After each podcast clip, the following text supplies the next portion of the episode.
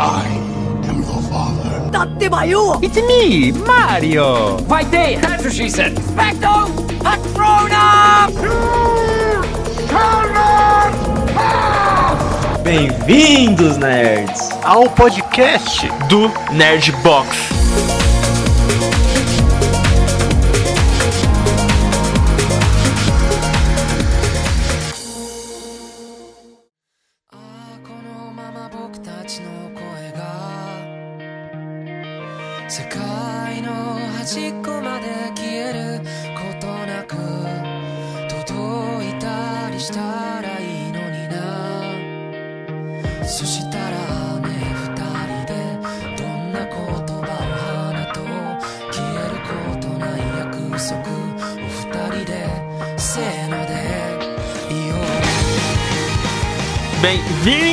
Nerds, ao podcast do Nerdbox. Aqui é o Pedro e eu gosto muito da versão japonesa do Se Eu Fosse Você. Aí, galera, aqui é o Márcio e tá que pariu. Hoje a discussão vai ser quente.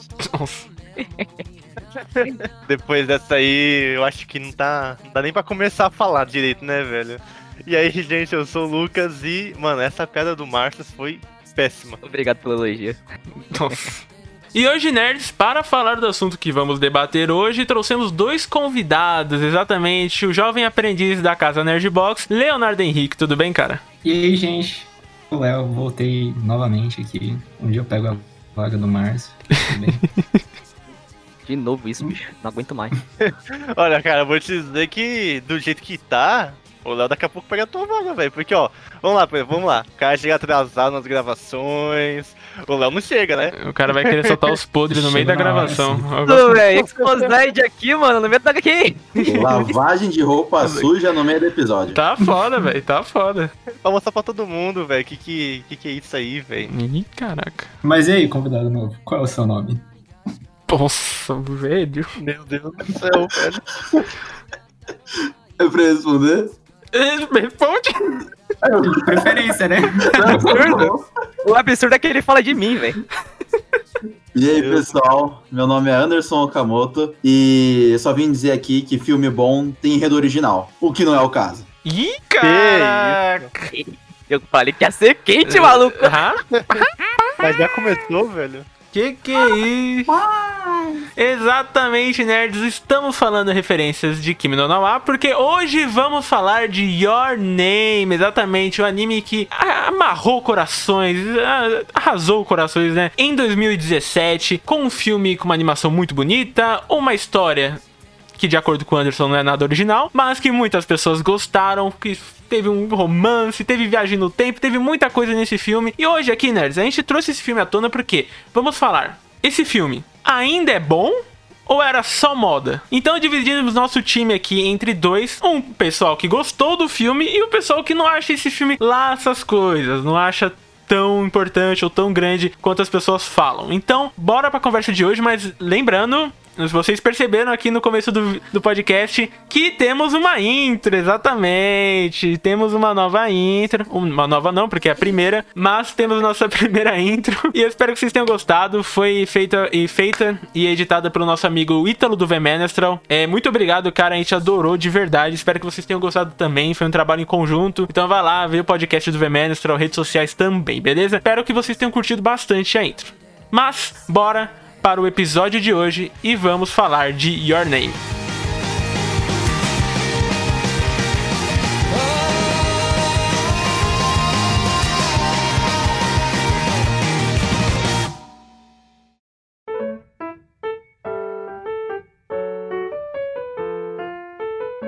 Que antes mesmo de ser disponibilizado na Netflix fez um grande barulho no mundo, né? Principalmente por ser um filme, um anime, né, mais acessível a todos e que uma história contém uma história que muitos consideram simples, muitos consideram muito boa e muitos consideram como Anderson nada original. Kimi no Na wa, ou como ficou conhecido mundialmente, Your Name, é um filme que conta a história da garota chamada Mitsuha, que vive no vilarejo do Japão e sonha com a vida agitada de Tóquio. Já na cidade grande, o garoto Taki vive à procura de alguma coisa que ele não sabe bem o que é.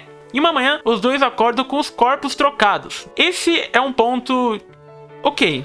Assim, não é nada original. Porque, como eu falei na minha intro, a gente já viu isso no Se Eu Fosse Você com o Tony Ramos. Os caras pegaram aí. Copiaram do Brasil, mano. É, exatamente. Não foi muito, não foi muito original a ideia, mas o que acho que a principal coisa que chamou atenção em Kimi no Nawa, a primeira coisa que eu lembro assim de ter visto a sinopse foi o traço, mano. Tipo, a história não tinha me chamado tanta atenção, mas foi o traço que me fez ir querer ver o filme, não sei vocês. Mano, eu concordo com você, velho. Quando você vê, né, é, toda a publicação, todo o trailer que tem, né? E tipo, você consegue ver o traço, é um traço meio que muito bonito, sabe? É um traço, como pode dizer, cósmico, sabe? Assim a gente pode dizer. Porque quando aparece aquele cometa, né? Cara, é um negócio tão bonito que você fica, caraca, velho, que traço bonito. E não só o traço, né? Como a trilha sonora também é muito espetacular, né? É, Cara, como o Lucas disse aí, no meu caso, eu não diria que tinha, teria sido o traço, na verdade. Eu, o que me chamou realmente a atenção a primeira vez que eu vi um trailer assim desse filme foi a paleta de cores e, cara, a, a música, a música era maravilhosa, né? Tanto é que ela ganhou vários prêmios, né? A banda. Então, realmente, é uma coisa que chama muita atenção. Acho que é os, os pontos mais fortes do filme, né? Mano, eu não vou mentir, não. O que me chamou a atenção do filme não foi nada esse, essa parte mais cinéfilo, não. Foi o hype mesmo. Cara, Todo mundo falando, eu fui lá e vi também. Falei mesmo. não tá certo. Esconde essa vergonha não, né? Pode desabafar aqui. Eu vou dizer que eu assisti esse filme muito mais pelas pessoas indicando, falando sobre a originalidade dele. Porém, ao assistir, não vou mentir que eu me decepcionei muito. Ah, não digo que ele é um filme ruim, como pode parecer pela minha opinião, mas não me surpreendeu. Essa é a questão. Mas eu tenho que concordar que nesses aspectos o traço, tanto a a soundtrack dele, são realmente excelentes. Cara, nem, nem na metade, André, tu se surpreendeu? É a questão, como eu falei logo lá no começo, o, o problema do, tipo, do filme em si é que ele não me cativa. Ele não traz uma história envolvente, ele não traz uma empatia para que eu consiga me é, fixar no filme. Eu fiquei muito mais fixado em, por exemplo, ver a arte dele, ou- ouvir a música dele, que é muito boa, tanto que a- as músicas de Kimi no Wa são famosas até hoje. É, mas a história em si não estava tão interessado, não sei porquê. Eu acho que realmente na construção do enredo eles deixaram isso a desejar. O cara, tá, o cara acordou com o pé esquerdo naquele dia. O cara tava, tava mal-humorado, o cara acordou com o pé esquerdo. É possível. Porque o cara se prendeu com a metade do filme, mano. Eu- Todo mundo que eu conheço se prende com a metade do filme. Que isso? por que come? É, porque tem o Viagem no Tempo, né? O cara esqueceu do Ah, filme é? no meio do podcast. Aí É que complicado. Você se surpreende porque você nunca viu isso? Não, eu já vi isso já, mas eu me surpreendi porque eu. É, pelo. Enfim, a gente vai comentar aquela parte no. mais pra frente, mas você vai entender por quê. Eu também era um garoto ingênuo, né? Eu acho que eu entendo o que ele tá falando, porque, tipo, eu acho que ele tá pensando mais no sentido de inovação num filme. Porque se é um filme que tá com muito hype, você imagina, não, ele deve ter alguma coisa muito diferente. Mas não, ele é um, ele é um filme feito para ser simples. Eu acho que. É por isso até que eu gosto dele, porque ele consegue cativar mais pessoas que geralmente não estão nessa bolha, que não assistem animes, que conseguem, tipo, uma introdução a esse universo.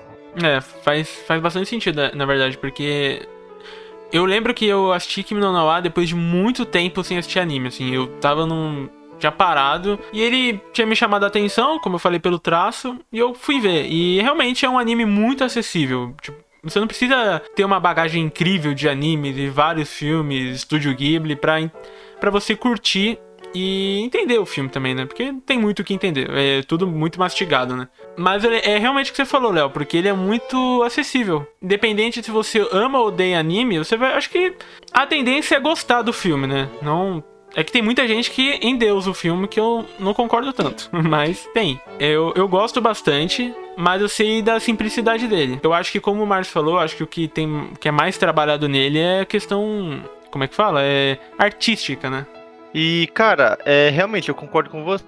E também tenho um outro ponto que eu queria falar, né? Que eu acho que esse filme, mano, ele é muito pare- parecido, não em termos é, de história total, assim. É mais tipo, em termos, acho que diria técnicos, eu não sei. Com o filme do Estúdio Ghibli, cara, que é o. Acho que é o Waves, alguma coisa assim. Eu não lembro o nome direito. Mas ele é muito parecido, cara. E, tipo assim, é um filme que não me cativou tanto como Your Name, sabe? Porque eu acho que é mais ou menos aquilo. A gente vê um filme e sente o que o personagem tá passando, entendeu?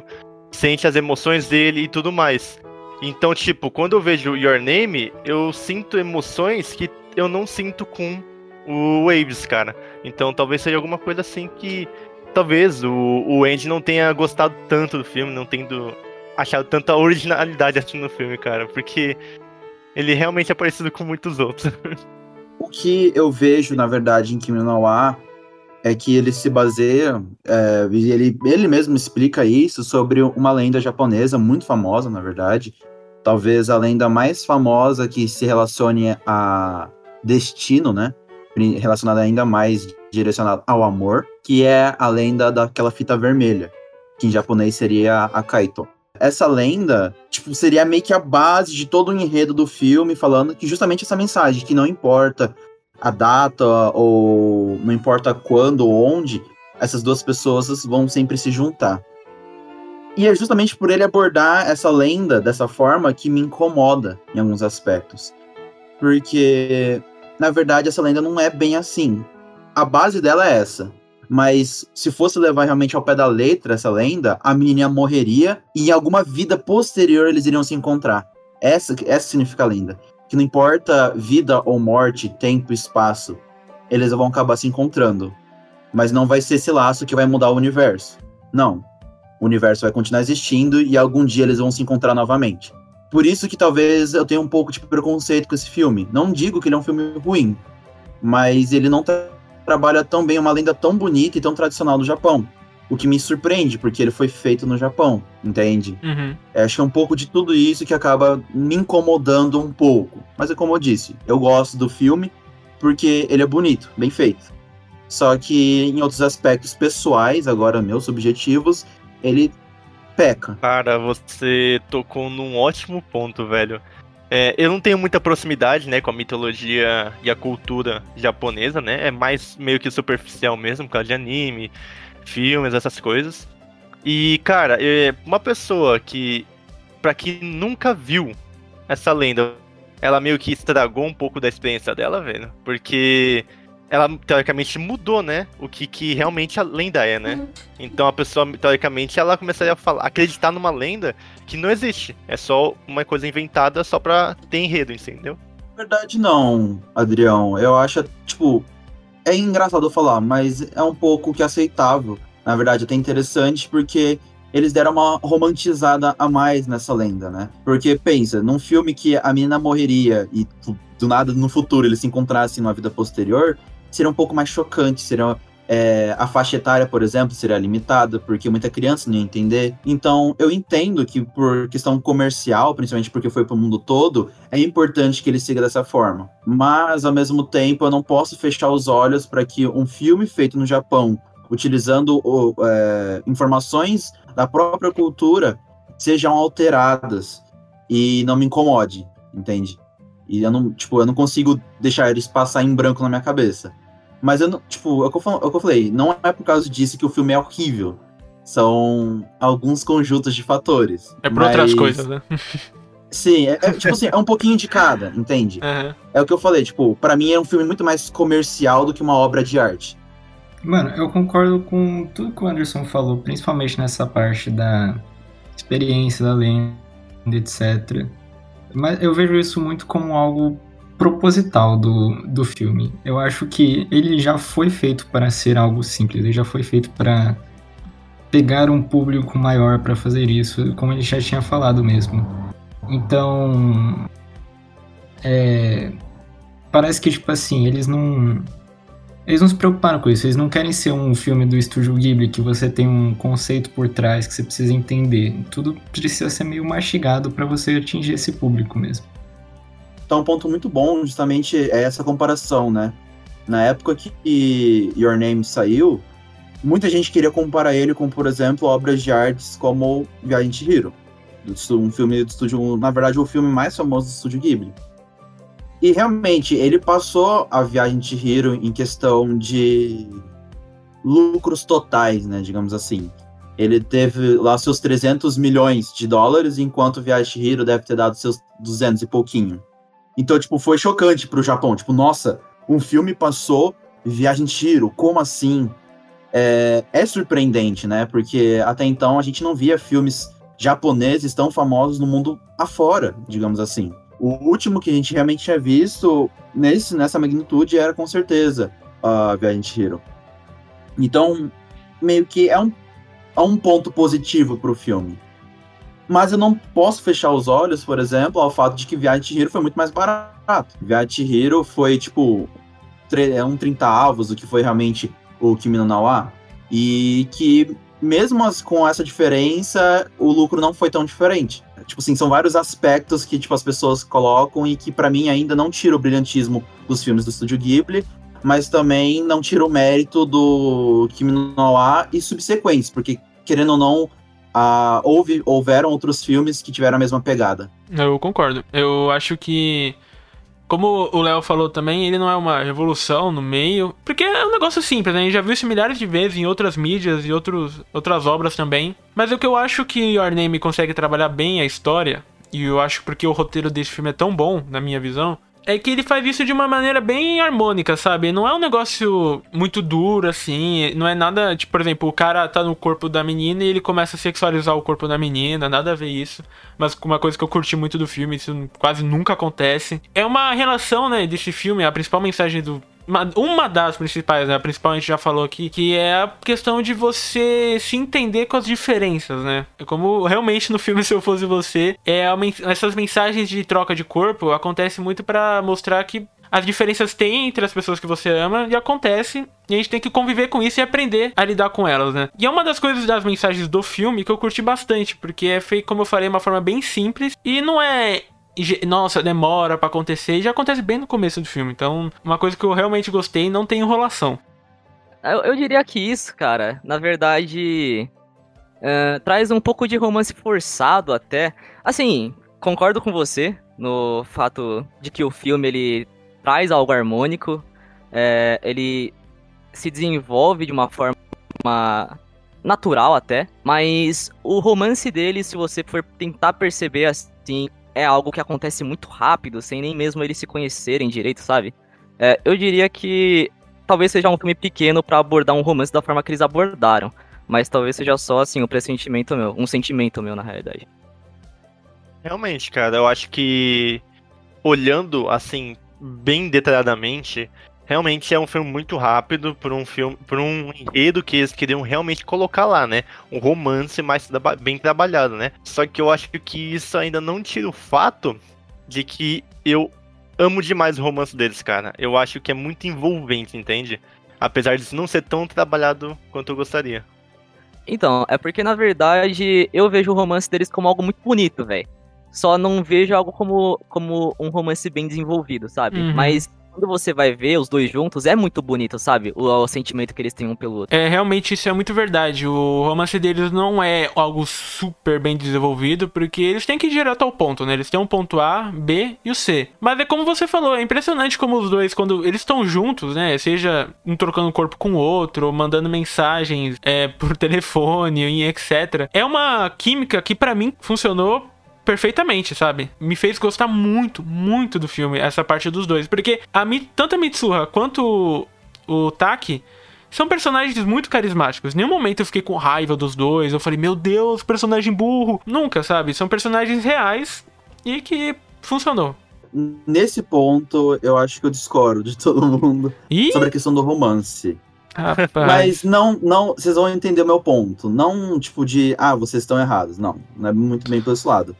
é que eu acho que o que acontece entre ele é, ainda não pode ser chamado de romance. Porque, na minha percepção do filme, isso vai acontecer no final do filme. Que é quando eles se encontram novamente, se olham e aí eles falam o seu nome. Sabe? E aí para ali. Para mim, o ponto, tipo assim, o ápice do filme, que é sinceramente, nesse final, nos últimos segundos do filme, é quando você sente que, nossa, o fogo vai acender agora. E eles vão descobrir que eles realmente são as alma, a alma gêmea um do outro. Uhum. Então, eu entendo que aquela relação deles se assemelha a um começo de romance. A um romance mais jovial, é um algo mais volátil, digamos assim. Começa rápido, explode, queima, mas logo depois que eles perdem meio que as memórias, ele desaparece. E aí que vai um pouco da lenda, que quando eles se encontram novamente, aquela chama acende de verdade. Tanto que eles se cruzam, bate o olho um do outro e acaba daquela forma espetacular que para mim não poderia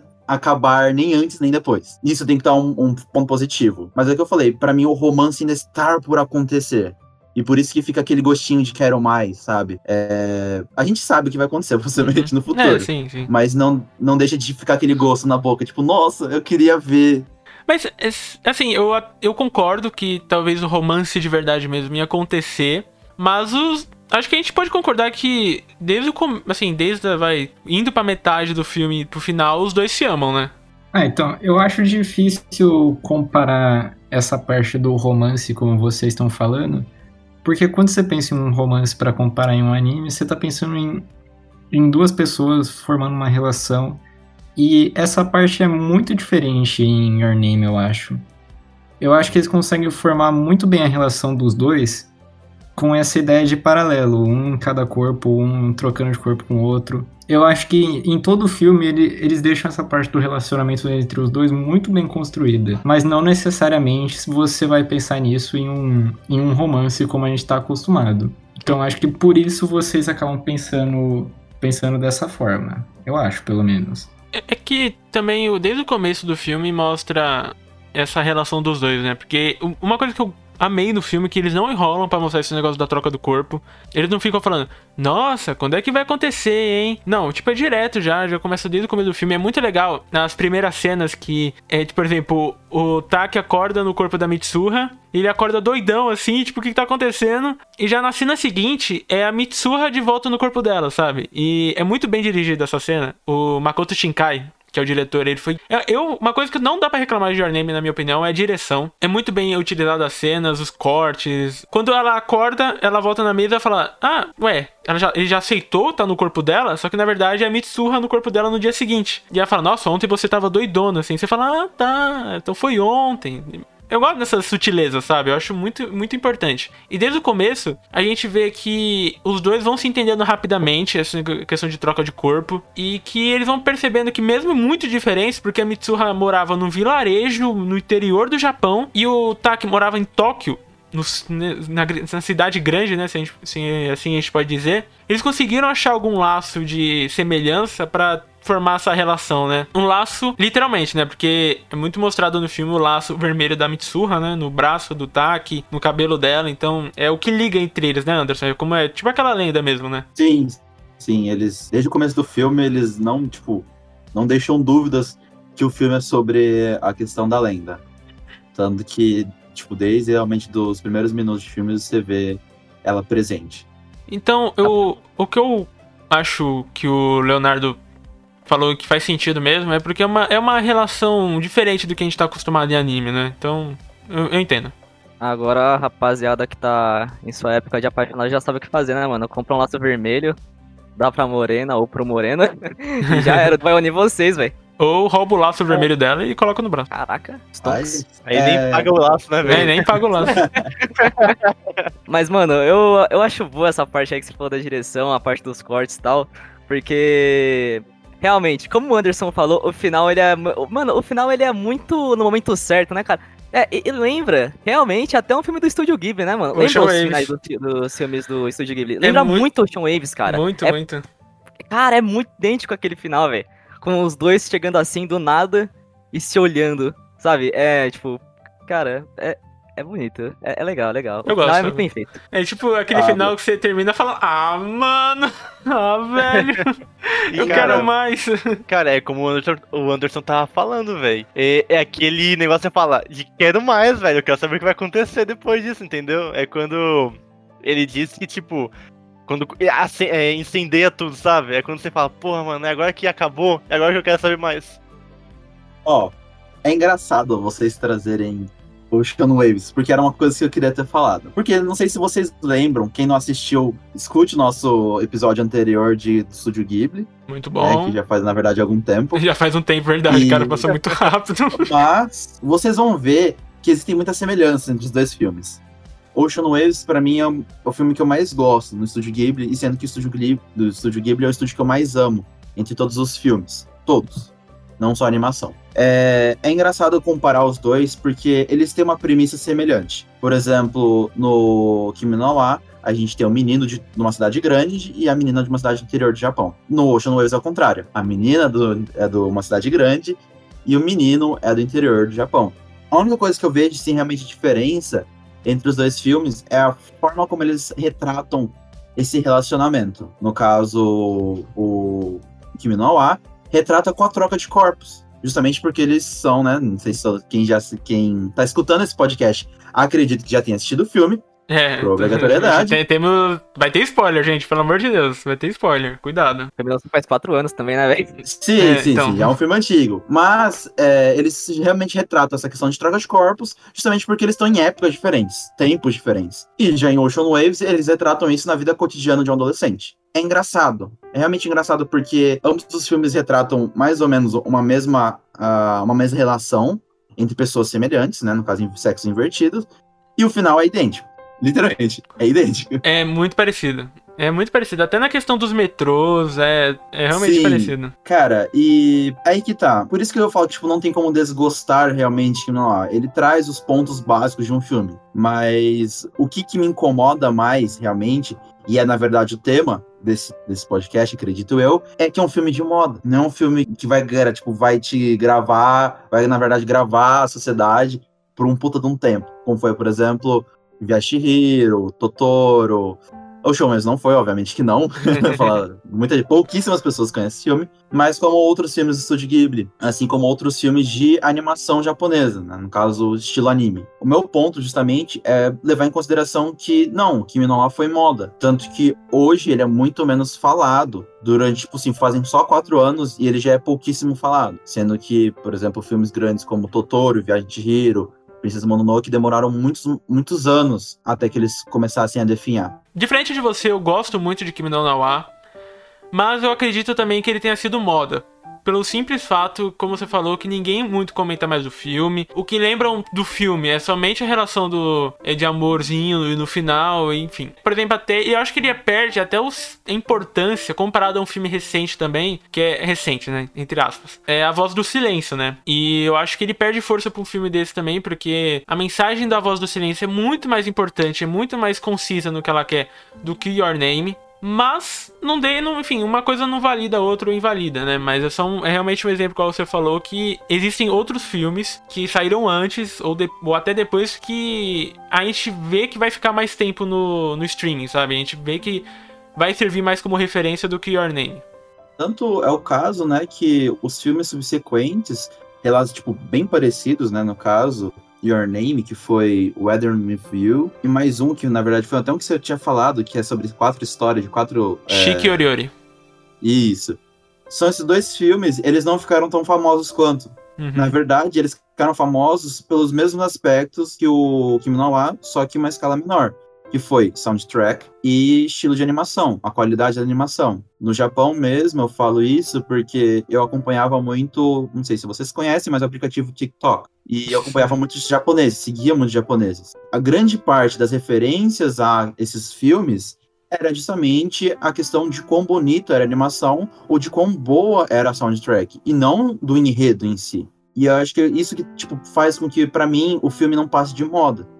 Porque ele ficou como se fosse uma música chiclete por um tempo, só que conforme o tempo vai passando e os filmes semelhantes vão aparecendo, ele vai ficando pra trás, ele vai ficando no passado.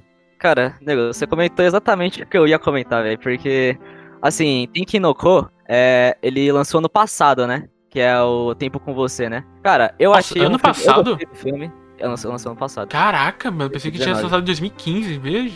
Meu Deus. Cara, é um filme muito legal, é, é divertido. Você, é- eu gostei do filme. Eu achei ele particularmente melhor que Kimi no Na wa. Só que você percebe que Kimi no Na wa foi um filme moda quando você vê que um filme é, parecido com ele, e pra mim até melhor, não teve um sucesso mundial, que nem ele teve.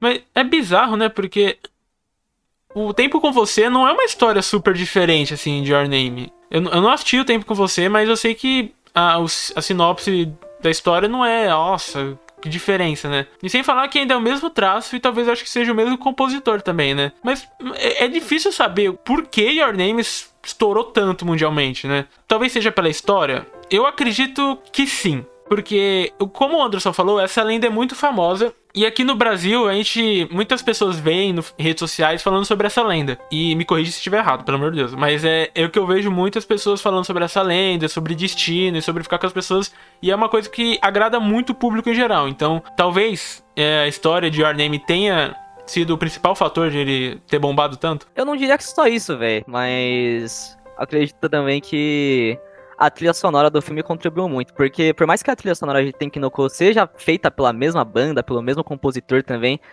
ela não é tão cativante como a de Kimi no Nawa, sabe? Uhum. A de Kimi no Nawa eu acho bem superior. Que essa questão justamente do, do Kimi no Nawa, que fez ele ficar tão famoso, foi inicialmente ele ter estourado no Japão qualquer lugar no mundo ele estourou no Japão e por conta da fama foi passando para os outros países. Eu falo isso porque uma coisa que japonês é é nacionalista. E esse filme, justamente por abordar literalmente cidades, locais do Japão, faz com que muitas pessoas se sintam mais, como posso dizer, realocadas, tipo, alocadas no filme. Uhum. Dá aquela questão de é, uma melhora nessa profundidade de empatia entre os personagens, porque eles estão no cotidiano do japonês, então isso fez com que ele estourasse demais no Japão. Mas com certeza, o que fez com que ele se espalhasse para o resto do mundo, além desse boom que deu no país de origem do filme, foi a questão gráfica, com certeza. A, as cenas em que aparece aquela estrela, aquela estrela cadente ou mostra o céu de alguma forma é fenomenal quando ele, ambos estão na montanha, você vê todo aquele landscape, né, toda aquela paisagem, não tem como você falar, nossa, top, sério, tipo, não tem como ser melhor. Você olha aquilo lá, você fala assim, eu não consigo imaginar hum, tipo, uma cena tão bem feita quanto. E juntamente com a soundtrack, que é fenomenal também, tanto que as músicas são tão famosas, se não mais famosas que o próprio filme.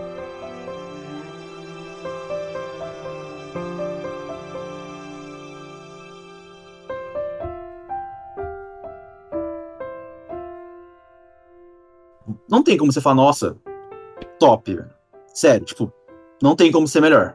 Você olha aquilo lá, você fala assim, eu não consigo imaginar hum, uma cena tão bem feita quanto. E juntamente com a soundtrack, que é fenomenal também, tanto que as músicas são tão famosas, se não mais famosas que o próprio filme, trazem toda uma experiência diferente, né? Aquela experiência que agrada, sabe? Só que isso passa. Justamente porque se você assistir Kimi no pela segunda vez, não vai ter a mesma experiência. E se assistir pela terceira, vai diminuindo conforme vai passando o tempo. Então, eu acho que foi, tipo, esse boom foi justamente por causa desses fatores. Mas como eu falei anteriormente, isso passa. O filme não é tão cativante o suficiente para que esse boom se per permaneça durante as outras gerações ou durante as próximas experiências. Então, talvez seja por isso que ele tipo, devastou o mundo e agora sumiu. Hoje mesmo, tipo, hoje, nos dias de hoje, 2020, eu não vejo mais ninguém falar sobre esse filme. A não ser que relembrando como ele era em 2016. Mas não falando sobre ele hoje. Cara, olha. Eu, eu vou ter que discordar um pouco de você. Eu concordo em muitas coisas que realmente, cara. É, o filme ele ele foi caindo, né, cara? Como eu acho que qualquer outro filme assim que tem muita fama no começo, né? Só que eu fui ver, velho, de novo o filme para comentar aqui no podcast. Eu vou te dizer que eu tive todas as mesmas sensações que eu tive da primeira vez que eu vi, sabe? Tipo, não comparando profundamente, mas é como se eu estivesse vendo Viagem de Rio de novo, sabe? Porque Viagem de Rio para mim foi um filme que marcou minha infância toda, sabe? Quando eu cito Your Name, cara, para mim eu acho que é um filme que me marcou, cara, também no, na primeira vez que eu vi. Então eu acho que isso não prejudicou a minha experiência na segunda vez, entendeu? Como só melhorou, entende? Então eu acho que eu vou falar de novo naquele ponto, né? Que eu acho que depende da experiência de cada um, né? Como o próprio Ocean Waves, né? Porque Ocean Waves também é a mesma coisa, cara. É experiência, entendeu? Você se apega mais àqueles filmes que você já teve algum contato na vida real, entende? Então, eu acho que é mais ou menos isso. Caraca, Adriano, então você já trocou de corpo com alguém? Não, é- não literalmente, né, velho? Aí é foda, né, velho? Putz. Exposed. Caraca, velho. Já, tipo, já voltei no tempo, velho. Putz, alguém Puta me pegaram. Me pegaram. eu entendo essa questão da experiência, mas voltando agora para a questão da Ocean Wave, eu não consigo ver dessa forma. Porque, diferentemente de Kimi no Nawa, a experiência pode até permanecer a mesma. Porém, se você assistir filmes como Ocean Waves, as coisas mudam. Justamente porque cada quanto mais você envelhece, mais significado dá ao filme. Por que eu falo isso? Porque é justamente sobre o, esse o tema do filme. Kimi no Nawa, ele tem um tema muito fixo. Um dos motivos pelo qual ele não transcende, digamos assim, é porque ele não traz um tema universal. Por exemplo, se você dá uma criancinha assistir daí, ela não vai sentir possivelmente nada, ela só vai achar bonito. Se você dá, por exemplo, para um adolescente assistir, ele pode tanto gostar muito quanto não gostar. Uma fase revoltada. Se passa por um adulto assistir, ele vai ver ah, um desenho de criança e fica por isso. É, já em outros filmes, e aí eu vou colocar de novo a questão do Viante Hero, ou até mesmo é, Ocean Waves, que são filmes que tratam de temas mais universais. Porque a cada, tipo, a cada período em que você assiste, por exemplo, eu assisti Viagem Hero quando era novo. Não entendi nada. Eu só achava legal e tinha medo da Yubaba. quando assisti hoje, é, hoje em dia, eu tive uma experiência totalmente diferente. E quando assisti para fazer o, o, o vídeo, o podcast sobre o Estúdio Ghibli, eu falei, nossa, esse filme é fora de série. Porque a cada momento que eu assisto ele é uma experiência nova. Entende? Muda muita coisa. E em Your Ah. Name eu não vejo isso. Porque ele é muito objetivo com o que ele quer. Não é ruim isso. Com certeza não é ruim. Só que você dá uma prazo de validade pra esse filme. Porque depois de um certo tempo não vai ter mais o que descobrir. Não vai ter mais o que explorar. E por isso que eu acho que ele foi também perdendo um pouco de força conforme o tempo. Isso realmente, cara, eu concordo totalmente com você. É, eu acho que os filmes do Estúdio Ghibli, né, em sua maioria, tem um tema muito mais duradouro que a maioria dos filmes que são de animes do Japão, né, velho? Não, Essa frase não fez sentido, né? Filmes de anime do Japão, mas É, beleza. então, Mas vocês entenderam, né? Tipo, eu acho que realmente os, os filmes do Estúdio Ghibli e talvez até outros que eu nunca tive contato pode ser pode ter temas muito mais dura- duradouros, com, diferentemente de Your Name, que é um tema, como o Anderson, o Anderson falou, muito mais objetivo naquilo que ele quer passar. É, aqui eu vejo que muita gente chora com Your Name. Nossa, eu me emocionei. É porque é um filme muito fácil de se entrelaçar, porque todo mundo já ficou apaixonado por alguém, ou está apaixonado por alguém, e a gente sabe o quão bom é, e o quão esperançoso é a gente estar gostando de alguém, esperar que seja recíproco e, e achar que aquilo é o destino e tem que acontecer, enfim. Então, principalmente quando você tá solteiro, Your Name causa um impacto ainda maior. Você fica, meu Deus, eu tenho que encontrar meu laço vermelho, meu Deus. E assim, eu. E é muito. esse foi o sentimento que eu tive quando eu assisti com. Eu assisti com 16 anos, Your Name. Então, 3 anos atrás. E eu lembro que eu falei, meu Deus, como assim? O amor existe. E é normal. E é, e é o que o filme quer passar também, né? Mano, é que eu acho também que esse negócio de favorito, ser o, ah não, favorito, Your Name é incrível, é muito relativo a- ao tipo do filme. Porque, tipo, Your Name, a gente já concordou que ele é um filme fácil, tal, blá blá blá. Então, tipo, ele tem um público muito maior. Ele tem o público daquele cara que viu três animes na vida. Então, tipo, até eu mesmo, eu vi poucos animes, eu posso contar na mão aqui o, a quantidade de animes que eu vi. Sério mesmo. Então, tipo, eu achar o filme incrível, eu não acho muito fora de série. Ah, não, é Uhum. muito impossível por causa que tem outros filmes incríveis que eu vi. Não, eu vi poucos, eu conheço pouco. E ele é realmente um filme que eu me identifico bastante. Eu, eu acho que esse é o impacto que o filme quer passar também. De, de trazer novos, como fala, telespectadores de animes, assim, a gente pode dizer. Tipo, trazer, ó, falar, vem cá, vai descobrir novas obras. Eu, pelo menos, eu via Your Name desse jeito também, porque funcionou pra mim. Cara, e acho que isso leva a gente de volta a falar que, mano, realmente o filme. e- Eu sinto, assim, comparando com o Estúdio Ghibli, que ele é um filme muito mais feito pra ser realmente um filme comercial, como já foi dito aqui antes, do que um filme do Estúdio Ghibli que é um filme pra você. É um filme, tipo, de experiências diferentes, é um filme mais casual, assim, sabe? Uhum. Ah, então, é- esse filme eu realmente sinto que ele é mais comercial. Ele teve muito mais investimento. Esse é o meu sentimento pra esse filme, velho. Não sei vocês. Não, eu também. Eu acho que. E não tem problema pra mim o filme ser comercial. Se a premissa é meio ser comercial, é trazer nova, novo, novo público, que faça um bom trabalho. E que, na minha opinião, o Kimi no Nawa arrasou. Eu acho que a gente vai comentar mais pra frente a questão artística, a paleta de cores, é, eu acho fenomenal. Enfim, e a história, por mais que seja simples, eu acho que funciona muito.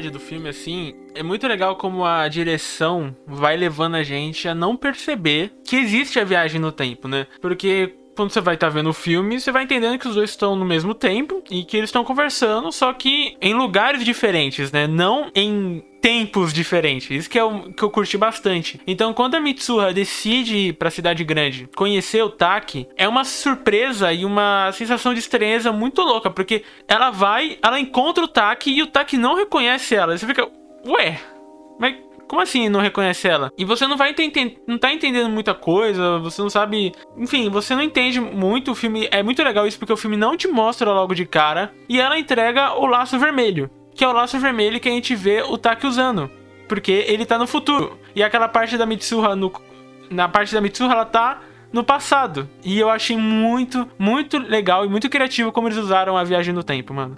Eu gostei muito pela quebra do que a gente tá vendo no filme, tá ligado? Porque Uhum. o filme o tempo todo ele tava num momento meio bobinho, entre aspas, vai. Tudo tinha uma parte meio previsível, não tinha nada que você não tava esperando. Daí do nada a gente tem essa quebra, a gente tem a viagem no tempo, que é uma coisa que realmente eu, eu não tava esperando, pelo menos.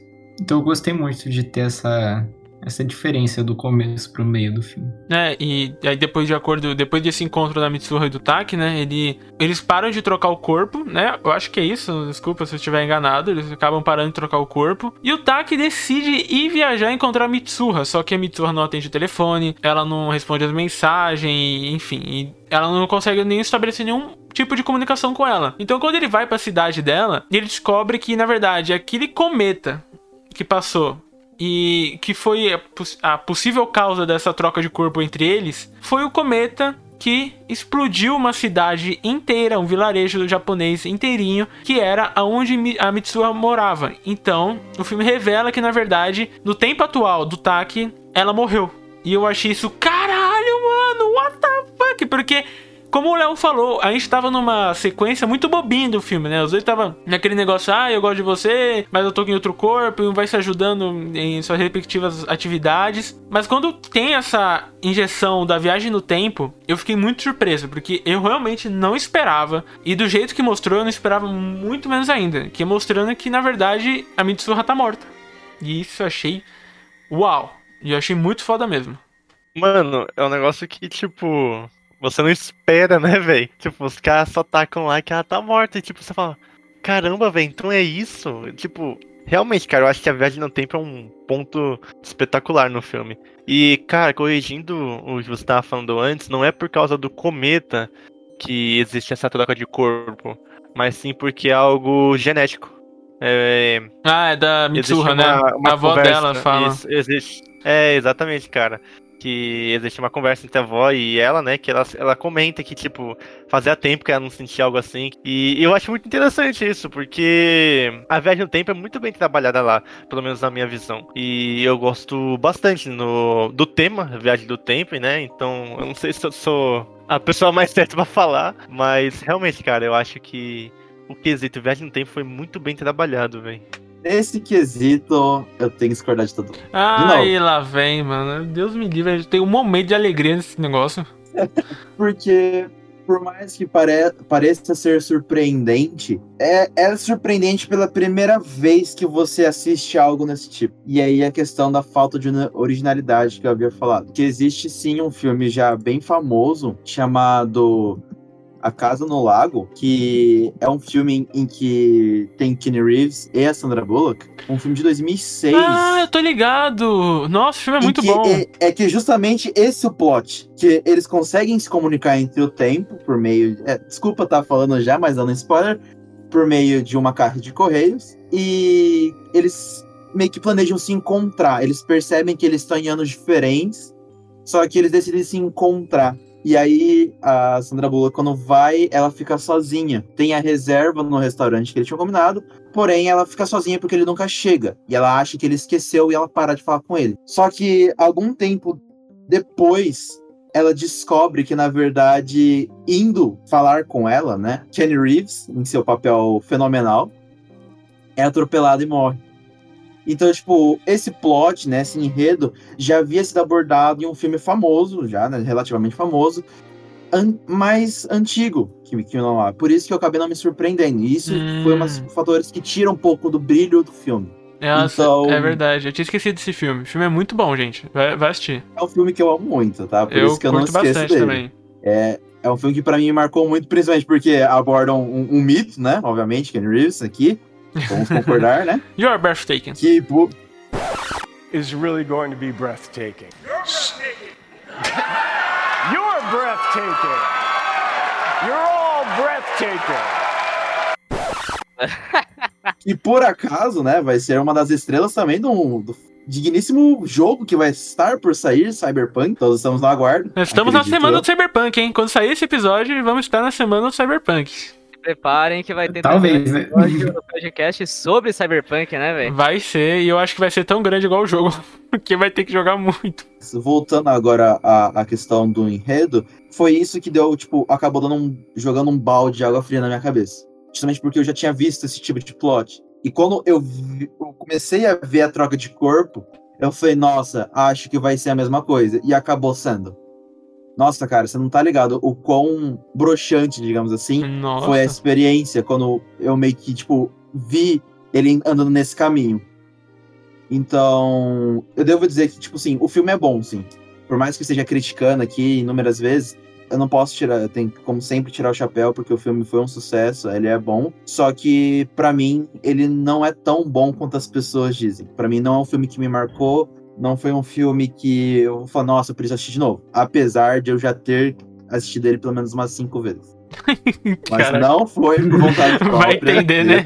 É, Eu deixo isso daqui falado que não foi por vontade própria. Foi pra Não gostei, acompanhar cinco amigos. estrelas. Isso, né, velho? Não gostei, nota 10. Nossa, velho, que filme ruim. Vou ver de novo. Com certeza, né? Mano, será que é? Assistir de novo, assim. Aí depois da quinta você tem uma certeza. Fala, não, agora tem certeza que esse filme não é tão legal assim, não. Caraca, nossa, Ah, eu. Peraí, nossa, eu acho que o É filme isso. realmente não é tão bom. Deixa eu ver mais uma vez, só pra garantir que ele não é tão bom, né, velho? Assim você se elimina, Anderson. Não, mas, mas espera aí. Assim que eu tenho argumentos. Porque se eu fosse, ah, mas você não assistiu o suficiente. Eu assisti o suficiente. Eu assisti cinco vezes esse filme.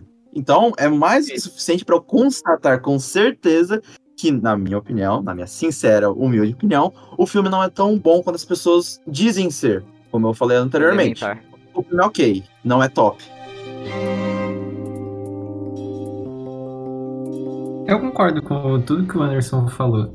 Eu não conhecia esse filme aí que ele, que ele disse, que eu já até esqueci o nome, mas tudo bem. mas é, eu não.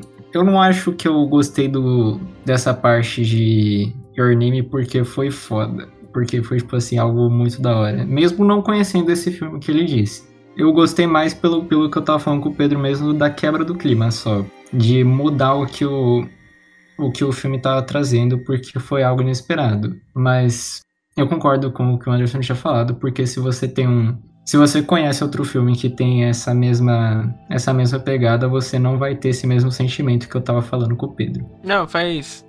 Hum, Faz total sentido o que o Anderson falou. E. Eu não tinha assistido esse filme da, do Keanu Reeves na época, então realmente eu tive uma sorte de ter impactado pela primeira vez com Your Name. Eu gosto muito dessa parte da viagem no tempo, porque pra mim ele traz um outro tom pra história, sabe? Agora é um tom de tipo, ai, quando eles vão ficar junto? E agora é um tom tipo, caraca, ele tem que salvar ela. E assim, como ele vai salvar ela? Sendo que ele não consegue mais voltar no corpo, né? A, a explicação que, que, ele- que eles dão, eu acho válida, porque é por causa da saliva, né, da Mitsuha. E ele consegue engolir lá um pouquinho e ele acaba voltando pro corpo, né? Mas como a história e a direção vai levando a esse ponto, é muito legal, porque você sente a dor do, do Taki. Você fala, caraca, mano, ela morreu, tipo, como assim? Eu achei uma... Eu achei uma estratégia de roteiro, matar a Mitsuha, é muito interessante, porque eu não- ninguém esperava isso, tirando o Anderson. Mas ninguém esperava isso. E eu achei muito, muito esperto deles, cara. Muito, muito esperto pra trazer mais ainda emoção, sabe? Elevar o sentimentalismo lá em cima. Porque a questão do, do romance já tava lá e você já entendia que os dois que ficar juntos, então você já tava emocionalmente afetado por conta disso. E agora com a. Com a questão da morte, que ele tem que salvar ela, eu acho que aumentou ainda mais. Então eu acho que esse fato foi um grande potencializador para as pessoas gostarem ainda mais do filme, sabe? E, cara, eu vou te falar, mano, que cena impactante foi essa. A do meteoro caindo e mostrando que, tipo, a Mitsuha tá morta, sabe? Porra, mano, eu fiquei, caralho, velho, que isso, mano? Eu juro pra você que eu não esperava mesmo, velho. É uma cena muito bonita. Eu acho. Eu, eu, eu realmente gosto muito dessa parte do filme, porque, como o Leonardo falou, ele tá indo por um caminho, ele quebra esse caminho e ele vai pra outra coisa. Eu acho que. Ele vai pra essa outra coisa, mas mesmo assim lembrando do que ele tinha construído anteriormente. Então, eu realmente gosto.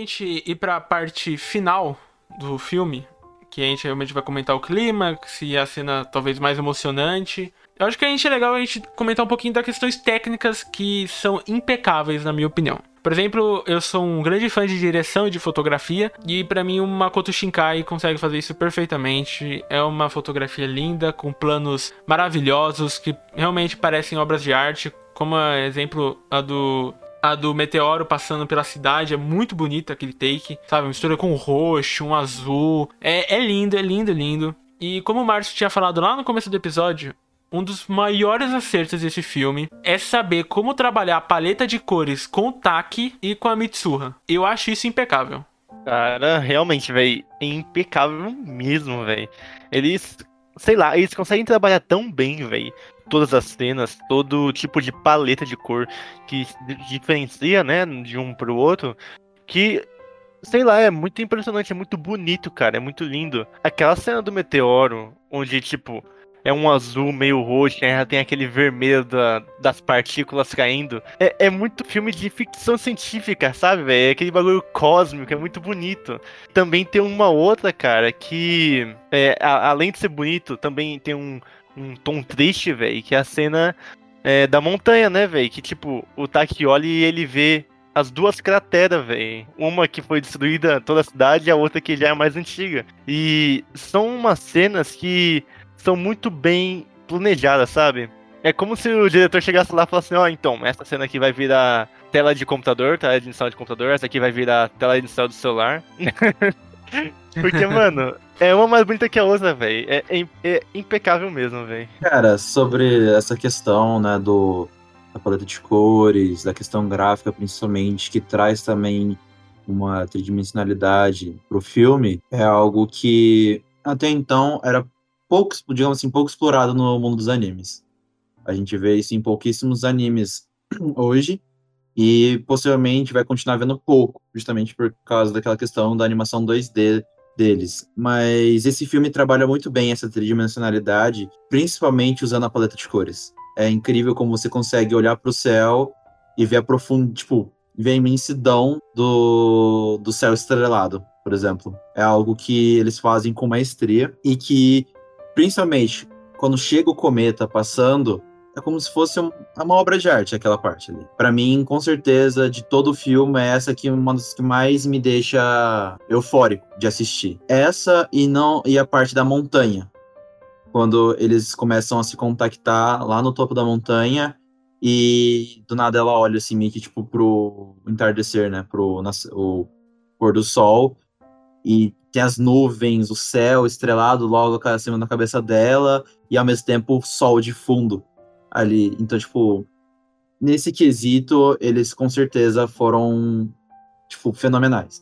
Como você disse aí, a paleta de cor. Véi, eu nunca canso de falar da paleta de cor desse anime, porque, na minha opinião, na minha opinião não, véi, de todos os animes que eu já assisti, não tem algo que se compare às cores que são utilizadas nesse anime. É muito lindo. Eu nunca vi, tipo, algo tão lindo como já fizeram nesse anime. Nem no Estúdio Ghibli, tá ligado? Estúdio Ghibli tem filmes maravilhosos, mas não, não vi em um filme do Estúdio Ghibli uma paleta de cor tão sensacional como essa. É, é incrível mesmo. É maravilhoso. É, inc- é sensacional como eles conseguem trabalhar.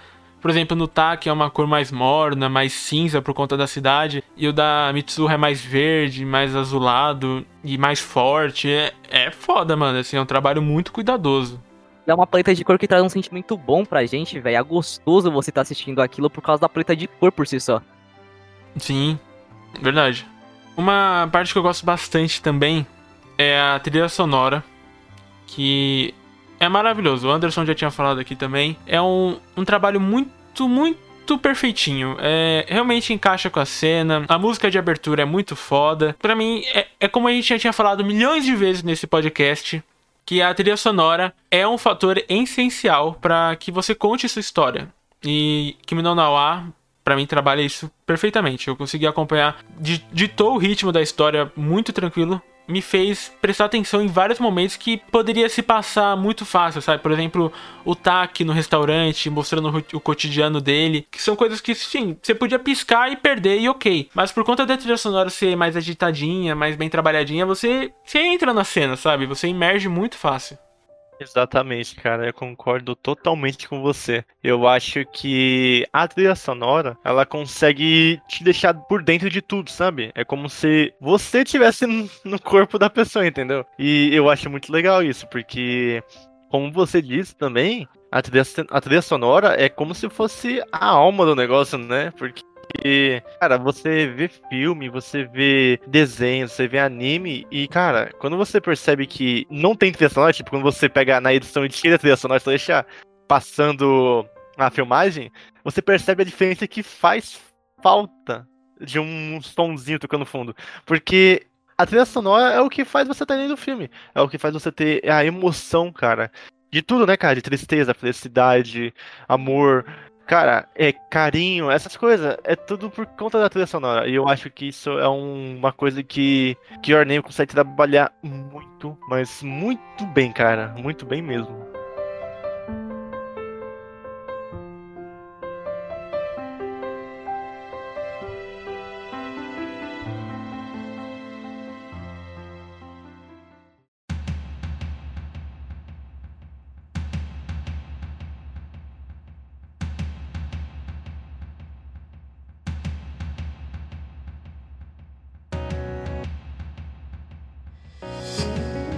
A gente já falou agora das partes técnicas e a gente já falou um pouquinho do que a gente acha do filme, todas as nossas opiniões, opiniões polêmicas do Andy. Então vamos falar da parte final, que talvez seja a que vai unir os povos, né? A gente pode dizer. Eu acho quando o Taki decide tomar a saliva, né? A saliva da, da Mitsuha. Ô Anderson, esse, essa tradição existe mesmo da japonesas colocarem a saliva num pote, colocar em um, um um determinado local mesmo? Você fala da questão da tradição? É, tipo, isso realmente é um costume japonês de acontecer mesmo? Cara, eu não vou saber te dizer justamente porque, principalmente, esses rituais são muito regionalistas. Uhum. Então, por exemplo, pode ser algo de uma província X, e mesmo que eu, tipo, estudar grande parte do Japão, é possível que eu não chegue nisso. Então, que eu me lembre, eu nunca tinha ouvido falar, foi bem inovador pra mim. Mas acredito que pelo estilo, né, digamos assim, deve ser real, realmente deve ser real. Principalmente porque o, o- eles tentaram ser realistas em grande parte do filme, né? Duvido muito que eles teriam inventado isso. Ah, então é muito legal como eles conseguiram pegar uma tradição japonesa e conseguir formular uma, uma boa desculpa pro Taki conseguir voltar pro corpo da Mitsuha, né? Porque já que agora que o Taki entendeu que a Mitsuha estava morta, e eles chegaram num ponto que agora não tem como avançar na história da Mitsuha. Então ele ficou preso para sempre no corpo dele e não consegue mais manter nenhum contato com ela. Então ele toma essa saliva e ele finalmente consegue voltar pro corpo da sua futuro, futuro romance e para tentar impedir que as pessoas morram por conta desse meteoro, né, que vai cair naquele vilarejo e eles começam um plano de evacu evacuação que aí vem de novo o mérito da direção, que toda essa cena eu fiquei angustiado, cara. Eu falei, meu Deus, gente, corre, corre daqui, velho. Mano, sim, eu também. Eu gostei muito da construção dele. Você fica realmente tipo, preocupado, tipo, não vai dar certo, não, eles vão se desencontrar de novo, não, não vão conseguir evacuar todo mundo, vai dar errado. E a jogada de tempo também é muito boa, né? Tipo, é, os cortes, cara, são muito bem planejados. Tipo, uma hora ele tá correndo e do nada, tipo, troca pra uma parte um pouco mais calma, essas coisas, velho. E eu acho muito legal. E, tipo, é assim, velho. Ele conseguiu salvar boa parte, né? Mas ele e ela, né? Só que ainda assim muita gente morreu, né, velho? O que é bastante triste, né? E o que deixa mais angustiante ainda, porque tem o quesito do pai dela, né, cara? Porque o pai dela não acredita nisso e, e mano, ele só impede você evacuar toda a cidade. Você fica, caraca, mano, ouve o que ele tá falando, ouve o que ela tá falando. Aí você fica mais angustiado ainda, velho. Eu não lembro. Muita gente morreu no, naquele, na, na explosão da segunda vez lá?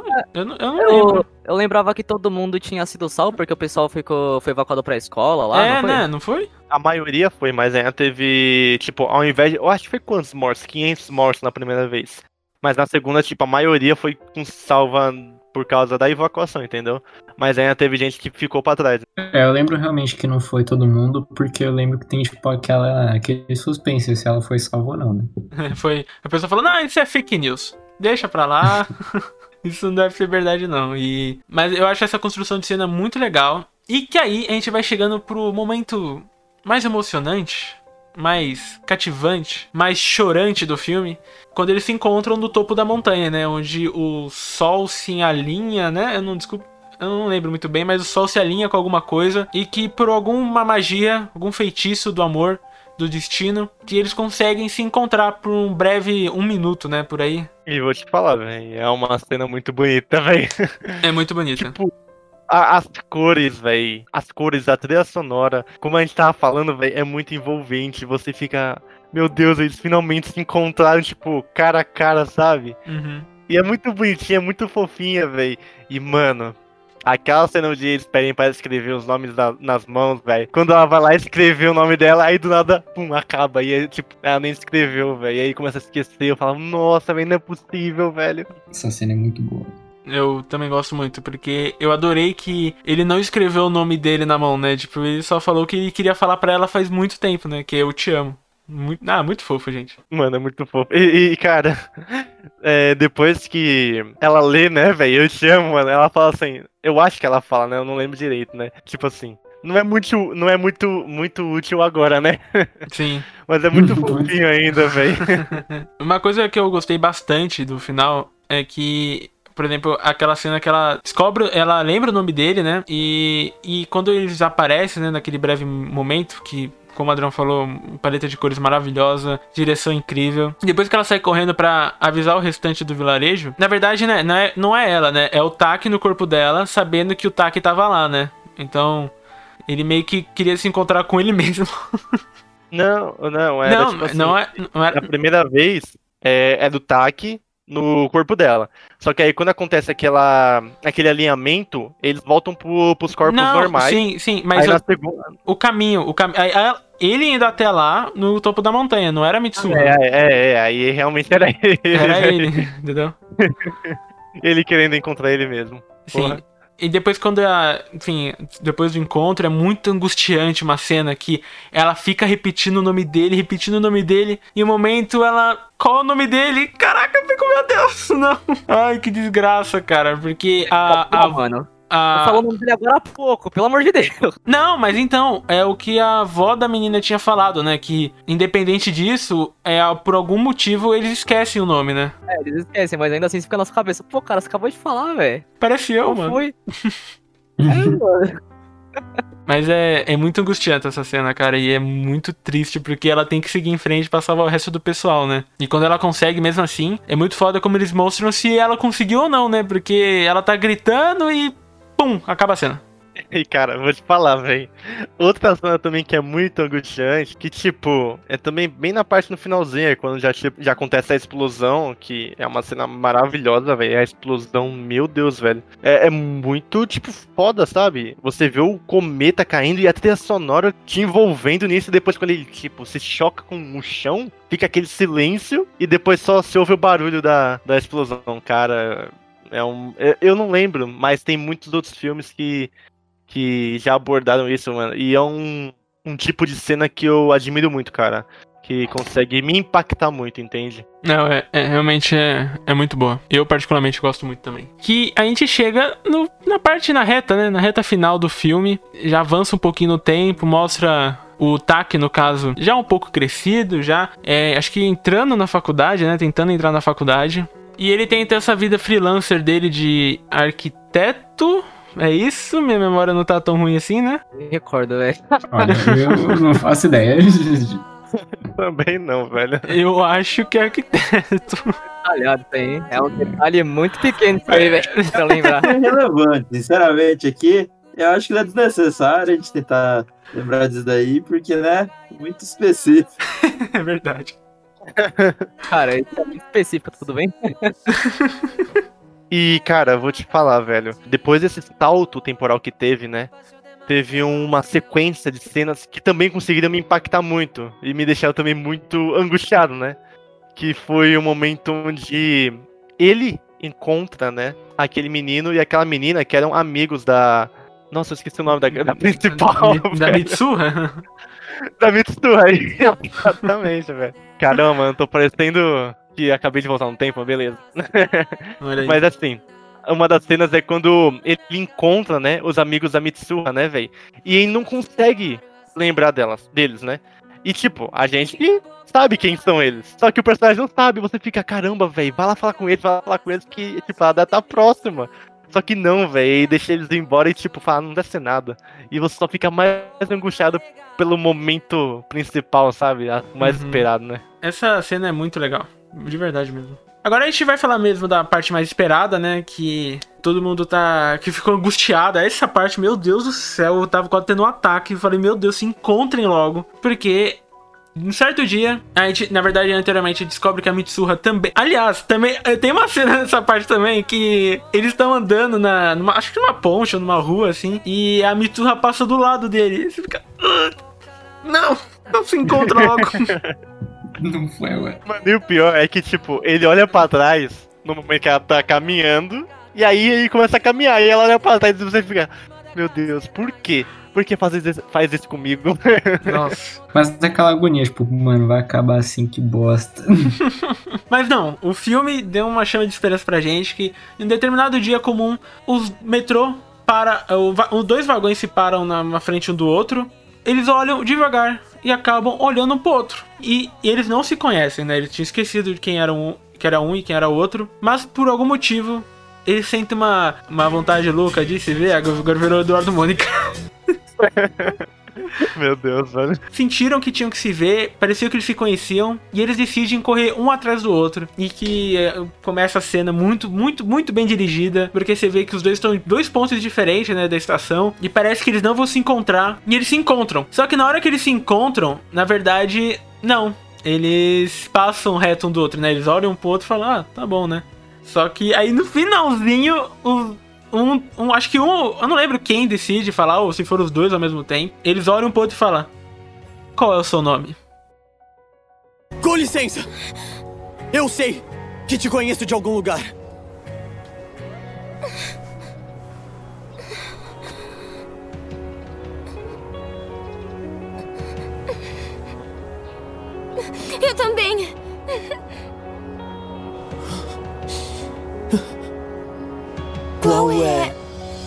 Nome? Aí termina assim, né? com- Aí termina. Mas, mas, cara, eu vou te falar que essa cena onde eles estão correndo a, a, pra se encontrar, e quando eles se encontram, e tipo, como se. Como se eles não quisessem mais nada, tipo, como se já tivesse achado o que buscava. É uma quebra de expectativa. Que você fica, ah não, não é possível que eles correram tudo isso pra não fazer mais nada se passar reto. Não é possível. Cara, é, é, eu acho que é uma das mensagens que o filme também passa, né? Que é, é que tem hora que falando sobre amor, amizade, acho que seguir a intuição do que a razão é muito mais importante, né? Por exemplo, você vai seguir uma, um, uma pessoa que você gosta muito, vai, lá, se declarar para ela ou etc. A razão fala para você não fazer isso, né? Mas tem hora que a intuição, o simplesmente o desejo de falar para a pessoa pode ser mais alto e que o destino tem certos momentos que é implacável. E eu acho essa mensagem do filme muito, muito, muito legal, principalmente para os dias atuais, né?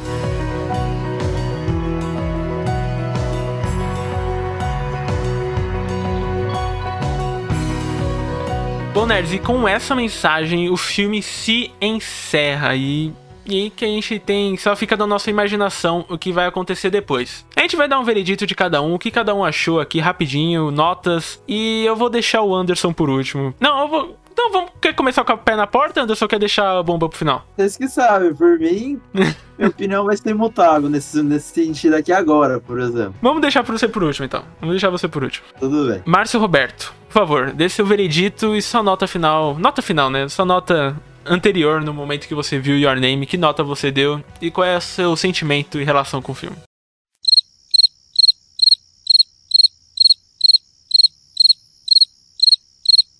Tocante. Cara, eu fiquei bem emocionado nessa parte. É, você, caraca. Caramba, chorei aqui. chorei aqui, velho. Nossa, essa parte vai ficar muito na edição. Obrigado, Márcio. E aí tava falando. Márcio, seu microfone não tá pegando, bicho. Eu gosto muito desse filme, mas ele caiu assim um pouco no meu conceito. Não porque ele se tornou um filme ruim nem nada do tipo, mas depois que eu assisti Tenkinoko, eu. Tenkinoko é um filme bem superior a ele, na minha opinião. Levando em consideração tudo que a gente disse aqui agora nesse podcast, eu é difícil dar uma nota pra ele. Eu admito, é difícil. Eu dou uma nota de 7,5 pra ele, velho. Nossa. 7,5, beirando 8, cara, beirando 8. Porque eu tô arredondando pra baixo uh, por causa que antigamente ele era melhor pra mim antes de eu assistir o sucessor dele, que é do ano, o, o do ano passado, né? Que é Tenkinoko. Então ele caiu um pouquinho. Mas eu devo dar 7,5. Ele ainda é um filme bom. Não é um filme muito bom, que seria considerar, eu consideraria como uma nota 8. Mas continua sendo um filme bom.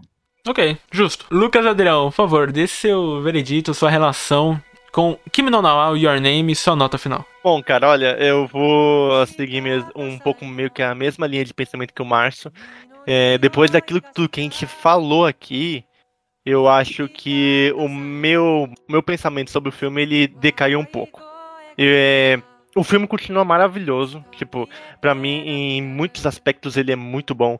Como eu gosto muito da história, trilha sonora, as paletas de cores, cada cena que é muito bem trabalhada. Só que tudo que a gente falou aqui com Anderson, que realmente que a que a mitologia não foi, e a cultura não foi muito bem trabalhadas assim, porque que teve uma alteração, apesar de, sinceramente, eu go gostar de que ficou, né? Eu acho que meu veredito final é uma nota 8, cara. Eu acho realmente que é uma nota 8. Porque para mim ainda continua um filme que vale muito a pena ver. Porque na minha concepção é, não vai mudar. Eu acho que a experiência. Vai, é claro, né? Não vai ser como os outros filmes que a gente também comentou, né? Que a experiência vai mudando pela continuidade de, de vezes que você vê. Só que eu acho que esse é um filme que consegue ainda ser único naquilo que ele quer propor, sabe? Eu acho que ele consegue muito bem propor aquilo que ele quer. O objetivo dele é muito bem trabalhado. Então acho que esse aí é o meu veredito final, vem. Ok, nota 8, nota 7,5. E Leonardo Henrique, por favor, seu veredito e sua nota. Bom, vamos lá. Para começar, eu queria falar que eu, eu concordo, eu concordei bastante com tudo que vocês falaram, mesmo criticando nas partes que o, que o filme foi criticado. Mas eu ainda vou seguir o meu voto pelo, pelo público que, o, que eu acho que o filme mira e pelo público que eu me considero que eu estou dentro. Eu não sou uma pessoa que vê muitos animes, que, que pega aquele anime para ver o conceito tal, para pegar alguma coisa significativa. Não. Eu acho que Your Name é um é o tipo de anime que eu, que eu miro para ver, que eu que me que me prende. Então eu vou dar uma nota 9,5, eu acho. Caraca! O, o, o, tipo de filme que mirou Leonardo. Ele é um pastelão, né, velho? Mano, eu achando que o, que o Lan ia dar uns 8,5. Eu aí também. 9,5. O cara virou 10, Cara, mano. Eu só não dei 10 porque eu me criticar. Beleza. Anderson Angie Okamoto. Por favor, dê sua nota e seu veredito para Your Name. Pra mim o filme é ruim, a nota é 2. Brincadeiras, É, pô. brincadeira, brincadeiras à parte. Tendo em vista, né, tipo, toda a discussão sobre, é, sobre o filme, análise, eu mantenho a, a meu pensamento de que o filme é sim decente. Ele é um filme bom, com certeza, tanto que gastaram muito pra fazer ele, então tinha que ser bom. É, mas, como eu disse anteriormente, não é um filme que vai me cativar por mais de uma experiência. Eu assisti uma vez, a experiência foi ok, e dali pra frente ficou naquela, tipo, não teve nada de extraordinário. Então, eu- a minha nota pra ele é um 7. Justamente porque ele traz tudo que um filme precisa ter, que é um, um enredo ok, qualidade gráfica impecável, soundtrack impecável. Porém, como eu disse, pra mim o que mais me incomoda é realmente a questão do enredo em si. A direção é extraordinária, todos os outros fatores são extraordinários, só que a história e a- a- o desenvolvimento dos personagens, pra mim, não é suficiente pra grandiosidade do resto. Então, eu vou ficar com a nota 7 mesmo. Ok, justo, justíssimo. Muitas notas muito variadas, né, nesse, nesse episódio. Tô gostando. velho, E agora eu acho que a gente quer saber a nota do nosso querido, grande e poderoso Pedro, né? Ia, né, meu? Patrão. Patrão, né, Não. velho? O poderoso chefinho. A minha nota para Your Name, Kim no Nawa, eu já vou falar a nota de cara, pra mim, é nota 8, 8,5. 8,5 eu ia dar 8, mas eu dou 8,5 porque hoje eu tô num dia bom.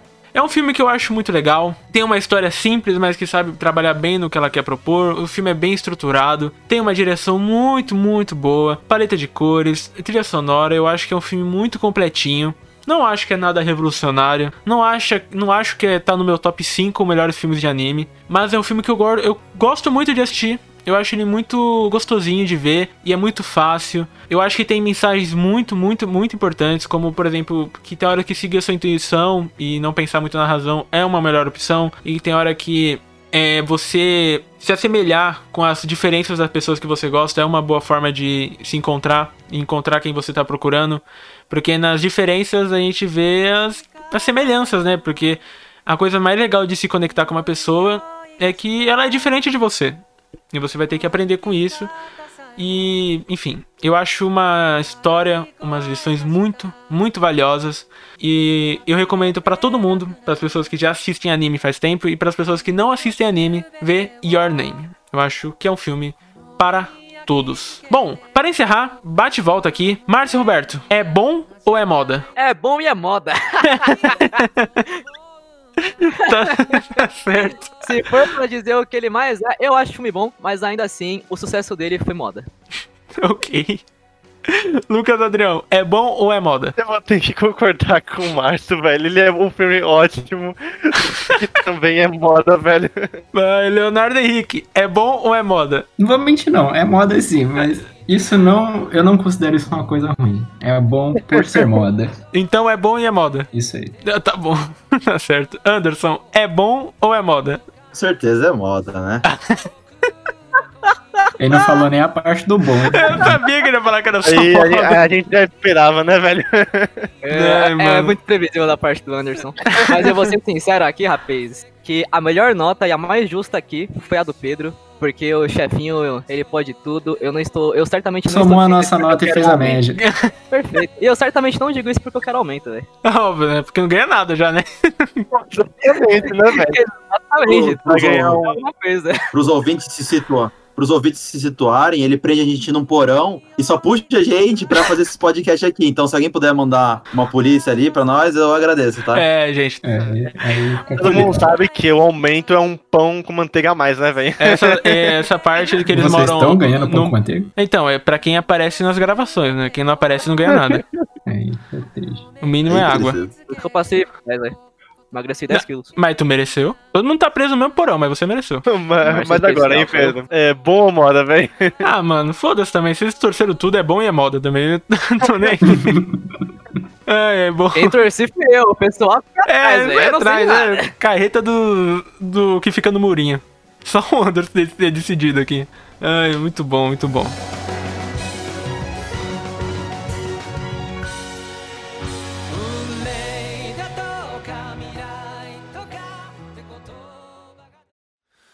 二人の間通り過ぎた風はどこから寂しさを運んできたの？泣いたりしたその後の空はやけに透き通っていたりしたんだ。Bom, nerds, então é isso. Quero agradecer mais uma vez por ter escutado o episódio. Muito, muito, muito bom sempre estar com vocês nessas horinhas, nesses minutinhos. Muito legal estar conversando com você, mesmo que seja virtualmente. Quero agradecer nossos convidados, Leonardo e Anderson. Cara, vocês, sabem que vocês são super bem-vindos aqui. E eu acho muito, muito legal quando vocês vêm aqui, porque adicionam muita, muita, muita coisa no papo. Então, muito obrigado, manos. Valeu, mano. Eu gosto também de participar aqui do, dos episódios. Um dia eu. Aí, eu vou falar de novo, um dia eu pego essa vaga. Não, já, já bem aprendi o, já. O, o Márcio pode sumir um dia, eu tô falando, assim, ó, pode acontecer. Um dia ele some assim. Ai, caralho. Posso virar as costas por um minuto que o pessoal já avisa a minha vaga. É, mano, ainda fala que é amigo ainda. Eu agradeço o convite aqui pelo podcast, né? Mais um episódio, essa parceria aqui. E tô aí, cara. Sempre que precisar, tô disponível pra expor minha opinião. Não tenho medo de dar a cara a tapa e falo o que der. É isso aí. O cara não tem. O cara não é igual a gente, não. Não sou tipo o Márcio, coffee, coffee. E... Que pode ser substituído, coffee, coffee. É, a qualquer momento. A gente descobre a amizade aqui, né, velho? Olha, mas eu queria falar que eu gostei do. Pelo menos ele criticou, mas ele criticou de verdade com o argumento. É, eu também acho. O cara tem. Não é que nem certas pessoas. Aí agora não sei se foi pra mim também. Mano, eu acho que isso aí foi meio que um. Eu acho que isso aí foi um flashback daqueles episódios de Perto Jackson, velho. É verdade, o cara tá guardando mago até agora. Não é, velho? É, o maluco maluco. Meu Deus do céu, que isso. Pede perdão aí, Leonardo. É. Também quero agradecer, como sempre, Lucas Adrião e Márcio Roberto pela participação de sempre. Valeu, meus grandes e queridíssimos amigos. Bom, eu, como sempre, tô aqui pra agradecer também, né, pessoal? A gente foi meio esquecido aqui hoje, eu e o Lucas agora nessa parte final. A gente tá tendo que gravar isso aqui separado. Acreditem se quiser, nem o ganha-pão a gente teve hoje. Mas tudo bem, acontece, né? Acontece nas várias famílias. E, bom, não esqueçam de dar o feedback, gente, que é muito importante pra gente. Isso aí, pra gente sempre conseguir melhorar e trazer melhor conteúdo de melhor qualidade pra vocês. Eu, eu gosto como ele expõe uh, as reclamações dele, né? De uma forma tão natural. É, tem que ser, né, mano? Vai ser cortado mesmo, então foda-se. Ah, vai tirar a transparência Não, do negócio, é. era que isso sujou. É óbvio. Caramba, mano, aí é tenso, hein? Mas, cara, ó, vou te falar que esse final do episódio eu comecei a rir muito, velho. Meu Deus do céu, mano. E ainda ele fala depois que, tipo, ele pergunta todo episódio se tá tudo bem com a gente, né? Aí, é- aí a gente vê isso, né, velho? Não ganha nenhum tudo bem, né? Ah, beleza. Ele é pura sujeira. Mas é isso aí. é, muito obrigado mesmo por quem tá ouvindo o episódio, né? É, ah, é, são vocês que fazem isso acontecer, né, velho? E muito obrigado também, velho. O Andy e o Léo vieram aqui de novo, né, cara? É sempre bom conversar com vocês e ter opiniões diversas, né? Porque eu já tô cansado do Márcio, né? Eu não vou falar mal do Pedro, porque o Pedro ele pode me despedir. Entendi. Mas é isso, né? Então, gente, não se esqueçam de, de ver os episódios anteriores, né? Porque aí vocês também nunca ficam perdidos na nossa querida saga do Nerdbox, né? E também não se esqueçam porque saem episódios novos, velho, do Nerdbox é, News. Então, tá muito bom, velho. Vamos lá ver. Exatamente, nerds, vão lá ver o Box News, tá muito, muito legal, com episódios muito, muito maneiros. Então, como sempre, quero agradecer a participação de vocês, vocês que fazem isso acontecer, como o Adrião falou. Espero que vocês tenham gostado desse papo de Your Name, eu acho que é um anime que dá pra discutir bastante coisa, foi muito, muito legal o papo. Eu espero que vocês tenham gostado. E também, espero que vocês tenham gostado da nossa nova intro. Exatamente, temos uma intro, espero que vocês tenham gostado dela, beleza? Então é isso, nerds, muita, muita coisa legal, muita coisa legal tá vindo por aí, né, Adrião? A gente não pode revelar ainda o que é, mas tá vindo. Ainda não, velho. Aguardem, velho. Aguardem que vai ser muito bom, velho. Vai ser ver. muito bom, muito bom. Vai dar um trabalho do caralho, mas vai ser muito legal. mas espero que vocês gostem. Tudo, tudo pensando em vocês, beleza? Então é isso, nerds. Valeu, falou e até o próximo episódio. Tchau!